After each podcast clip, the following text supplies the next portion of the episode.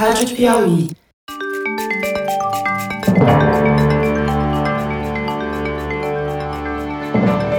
Opa, eu sou José Roberto de Toledo e este é o Luz no Fim da Quarentena, uma coprodução da revista Piauí com a Rádio Novelo. Infectamos o canal do Foro de Teresina para discutir pesquisas científicas que ajudam a atravessar o túnel em que a pandemia nos meteu. No episódio de hoje, Fernando Reinach resume o pouco que sabemos do muito que ainda há por descobrir sobre o SARS-CoV-2, a Covid-19 e a pandemia. Mais do que elencar aquilo que já foi respondido pelos cientistas, Reinhardt faz as perguntas mais importantes que ainda carecem de respostas, sem as quais fica difícil prever até onde vai esse bendito túnel. Fernando Reinhardt Hoje nós vamos falar sobre tudo que a gente sabe e tudo que a gente falta saber sobre o coronavírus. E o motivo disso é porque o Fernando está lançando um livro. Quando você ouvinte estiver ouvindo o programa, esse livro já deve ter chegado às livrarias virtuais e daqui a 10 dias chegará também às livrarias físicas. Chama-se A Chegada do Novo Coronavírus no Brasil e é editado pela Companhia das Letras. E é uma coletânea das colunas que o Fernando publicou sobre esse assunto no jornal Estado de São Paulo, desde quando surgiu a pandemia na China até a abertura do isolamento social em São Paulo pelo governo Dória. Fernando, bom, primeiro, parabéns pelo livro. Segundo, que, que a gente já sabe de mais importante sobre esse vírus, as boas e as más notícias, e que constam do seu livro?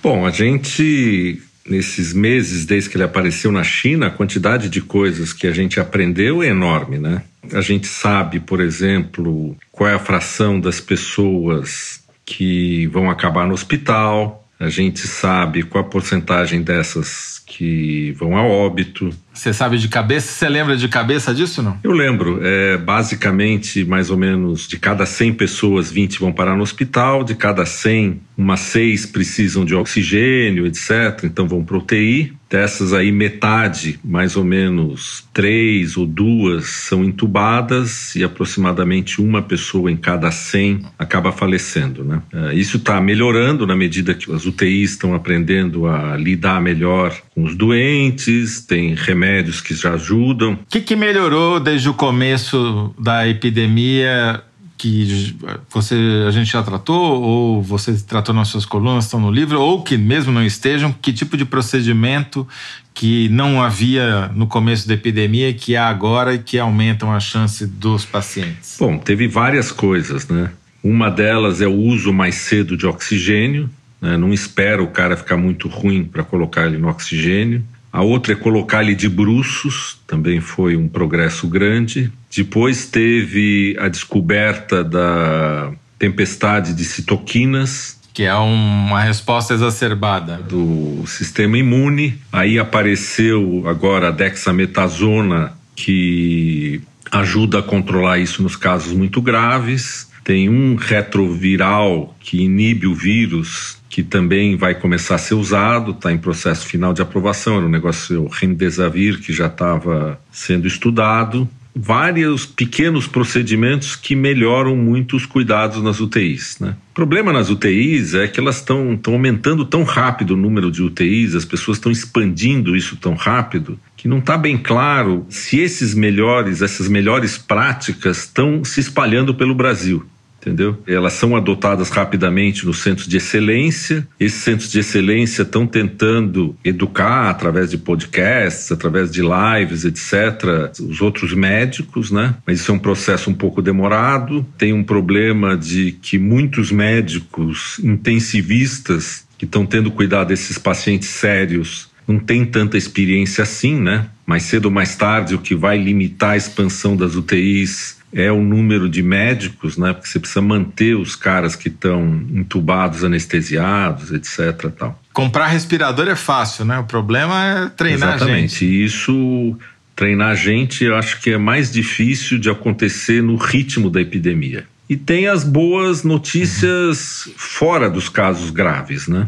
Uma das boas notícias que ela é uma boa notícia, é uma má notícia, que tem muitos casos assintomáticos, né? Estatísticas mostram que tem, por exemplo, 40% mais ou menos de casos assintomáticos. Esses casos assintomáticos, uh, ele é uma boa notícia, porque ele aumenta a fração das pessoas que realmente não precisa do hospital. Eles são uma má notícia porque eles são difíceis de detectar e eles podem espalhar a doença, entendeu? Sem você saber. A pessoa nem sabe que está doente e está espalhando a, a doença, né? E depois tiveram todas as boas notícias que eu escrevi sobre elas que se transformaram em má notícias, né? Eu acho que o caso principal uhum. é a cloroquina. Eu escrevi sobre cloroquina no dia que eu escrevi, tem vários amigos meus falaram: indo para o escritório, passei na farmácia e comprei um estoque de hidroxicloroquina e do, do antibiótico que ia junto. A azitromicina. É, e isso depois uh, se mostrou que não era verdade. Aí teve uma má notícia que virou boa notícia, né? Que é o caso dos, das reinfecções lá na Ásia. Começou a ter um boato que as pessoas pegavam de novo a doença, não sei o quê. Isso nunca foi publicado, isso apareceu na imprensa, todo mundo ficou preocupado. Claramente, isso, por enquanto, não é verdade, né? não tem casos de reinfecção bem documentados. Então, provavelmente, você não se reinfecta logo que você se cura, né? Você escreveu várias vezes e a gente até fez programa sobre isso, que era uma, foi uma boa notícia, foi a confirmação de vários estudos sucessivos mostrando que as pessoas que se curavam criavam anticorpos e se tornavam, por algum tempo, que a gente não sabe quanto tempo é, imunes Exatamente. Então, desde o começo, a gente falou aqui que a gente não sabia nem o grau de proteção, nem o tempo que essa proteção duraria. Agora estão começando a aparecer uns estudos mostrando que o nível de anticorpos cai depois de alguns meses. Não está claro ainda se isso quer dizer que a pessoa perde essa imunidade, pode ser infectada ou não, isso não está claro, isso vai demorar para se saber. Mas o fato é que até agora a regra é que se você pegou, pelo menos por algum tempo, uhum. você tem pouquíssimas chances de pegar de novo. Agora, uma coisa que eu acho que ficou clara nesse tempo todo, Fernando, é que nenhuma medida é mais importante do que o isolamento social. É, eu acho que, dado que você não tem um remédio que salve os casos graves de uma hospitalização, e como você não tem uma vacina, no fim, o que sobra como maneira de, de evitar a propagação do vírus é o distanciamento social. E você pode colocar máscara, lavar a mão, essas coisas todas na categoria de distanciamento social, entendeu? Porque você está diminuindo as chances de o vírus passar de uma pessoa para outra. Né? Aí o distanciamento social que aparecia como uma coisa milagrosa, a gente achava que em duas, três semanas de distanciamento rigoroso você ia conter o vírus e levar os casos lá para baixo. Em muitos países isso foi feito e os casos diminuíram violentamente. No Brasil, a gente não conseguiu fazer esse distanciamento e relaxou o distanciamento por causa de uma pressão econômica, né? As pessoas precisam ganhar vida, etc. E o que está acontecendo agora, nas últimas semanas, é que os casos no Brasil voltaram a crescer de novo e os Estados Unidos, que abriram um pouco antes da gente, de maneira mais rápida, estão crescendo violentamente de novo. Outra coisa que se confirmou bastante nessas últimas semanas é que os países que abafaram bem o vírus, levaram os casos lá para baixo, tem uma dificuldade de manter eles lá embaixo, né? porque você relaxa o distanciamento social, os surtos voltam. Na Alemanha teve um frigorífico que deu um surto enorme. No Brasil, as cidades que abriram, estão começando a subir os casos. Até a Islândia teve uma recaída, né? Acho que uma coisa que ainda não mudou é que as pessoas ainda acham que o pico vai ser atingido por algum fenômeno natural, entendeu? Ah, estamos chegando no pico, não estamos chegando no pico. Quando a discussão, na verdade, é o seguinte: o que, que nós estamos fazendo para ter alguma chance de chegar no pico e descer do outro lado? Se depender do vírus, os casos vão subir até infectar 70%, 80% das pessoas, né? Talvez não seja tão grande o número, talvez ainda não se sabe, talvez existam umas pessoas resistentes ao vírus, ninguém sabe se existem pessoas que são totalmente resistentes ao vírus. É, a gente citou o caso das crianças que tem metade da propensão a pegar a doença, né, a desenvolver, né, mas é mais difícil delas pegarem, mas não quer dizer que elas não peguem. Ninguém sabe se não existe, sei lá, 5, 10% da população que não pega e pronto, né? Então o vírus só vai parar de crescer duas condições. Ou quando você força ele a parar de crescer, e isso é ou vacina ou isolamento social, ou o vírus não tem mais quem pegar. E o que você vê no discurso muito dos governantes, etc., é que você está mais ou menos esperando o pico. E, na verdade, ele só virá se forem tomadas medidas que em geral são penosas. Agora, olhando para o que aconteceu em algumas cidades brasileiras, como por exemplo Manaus, que teve um dos casos mais dramáticos, gente morrendo de todo jeito em casa, na rua, superlotação de hospitais, falta de UTIs, falta de respiradores, como aliás você previu que ia acontecer. E depois teve uma queda abrupta do número de casos, ou seja, parece que sem fazer nada a doença transcorreu o seu curso natural. Mas será que mesmo lá os manauaras ainda estão sujeitos a uma segunda onda? Então, Manaus é um caso super interessante que devia ser estudado, né? Porque como a gente não sabe bem o número de casos que teve lá e qual a fração da população, os estudos sorológicos ainda não são muito precisos, tem duas maneiras de explicar o que aconteceu em Manaus. É que Manaus realmente atingiu a imunidade de rebanho, então daí não vai voltar tão cedo.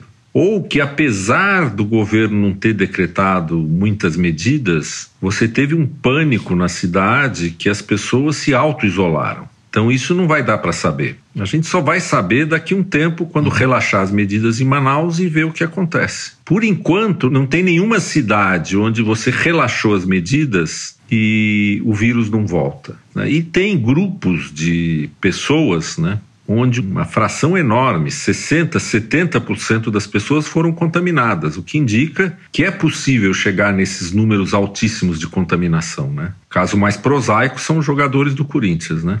70% do time foi contaminado, né? Ou os cruzeiros, né? Os navios de cruzeiro. Navios de cruzeiro e navios do exército americano. Teve um que chegou a 60%, né? Agora, o que, que falta saber, Fernando? Quais são as perguntas que a ciência ainda não respondeu e que seriam mais importantes de serem respondidas mais rapidamente, afora, obviamente, se alguma das vacinas funciona.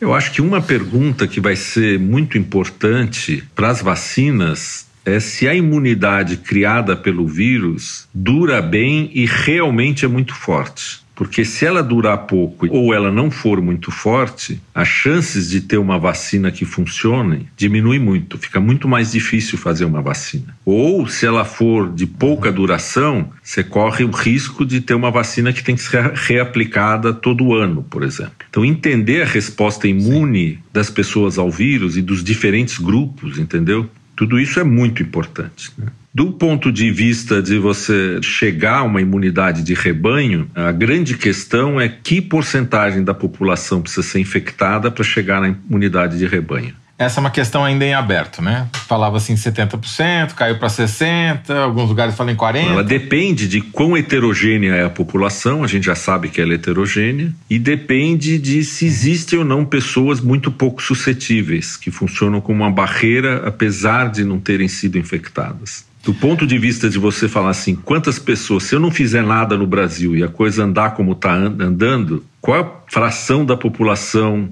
do Brasil que vai pegar a doença e, portanto, saber qual é a fração que vai morrer? Isso depende de a gente saber quantas pessoas precisam ser infectadas, porque os casos no Brasil continuam a crescer sem nenhum sinal de que nós estamos chegando num pico, né?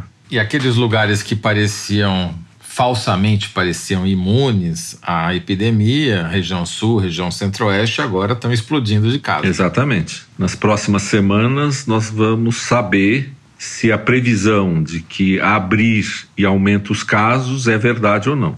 Eu acho que não tem epidemiologistas sérios que acham que abrir não aumenta o caso. Abrir vai aumentar os casos, né? Nos países que abafaram até lá embaixo a epidemia, eles têm estratégia, eles têm contact tracing, eles têm várias estratégias de abrir, fechando e conter. É Difícil. É isso que eu acho que é uma questão que valia você falar, porque a gente tratou em dois ou três programas, mas eu acho que é importante repetir que essa estratégia de rastrear os contatos, ela é uma estratégia que funciona tem exemplos no Brasil mesmo de que funciona. Florianópolis é um caso, Nova Zelândia é outro, Coreia do Sul é outro.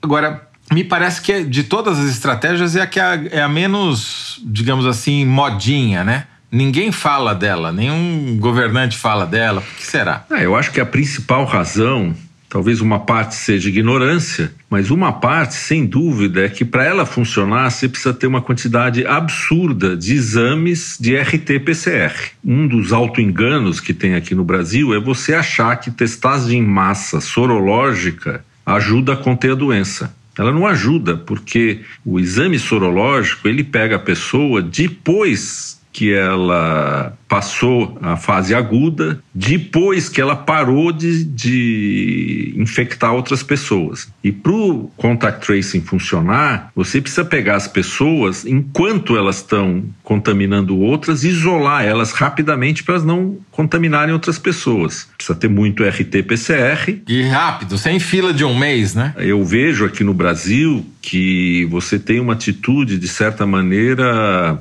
sei lá, podia chamar conformista, né? As pessoas falaram assim, olha, vai ter casos graves, vamos aumentar as UTIs, vamos fazer hospital, tal. E foi nessa linha que foi toda a atuação do governo, né? As coisas que eles fizeram. E teve muito poucas iniciativas, a não ser o distanciamento social, claro, no sentido de vamos montar uma estratégia para conter o vírus.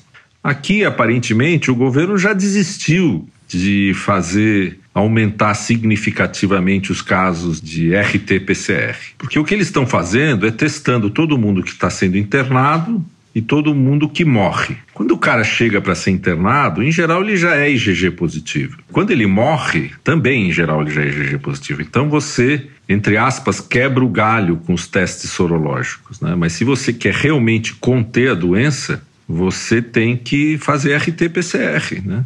Fato é que a minha sensação, quando a gente começou esse podcast aqui, que tinha uma luz no fim da quarentena. Se você imaginar que a quarentena é o tempo que a gente vai ter essa vida meio louca assim, a minha sensação atual é que a luz está mais distante, né? porque os casos estão crescendo, alguma resolução no Brasil está mais distante do que estava na época que a gente começou a quarentena. Né? Por incrível que pareça. Por incrível que pareça. Temos uma montanha para escalar pela frente. Exatamente. A gente começou os programas dizendo, descrevendo a montanha que a gente ia subir e ia descer, e a gente chegou no primeiro platô da montanha, olhou para cima, tem mais para subir, continuamos subindo. Chega no outro platô, tem mais para subir. E a impressão é que nós estamos mais distantes do pico, né? Que a montanha era mais alta do que a gente previa. Ela cresce, né? Tem esse problema. Doutor Fernando Rainer, mais uma vez, muito obrigado, parabéns pelo livro, sucesso. E a gente volta logo, logo com mais um Luz no fim da quarentena, por mais distante que ela esteja. Falou, Toledo, não vamos desanimar. Um abraço.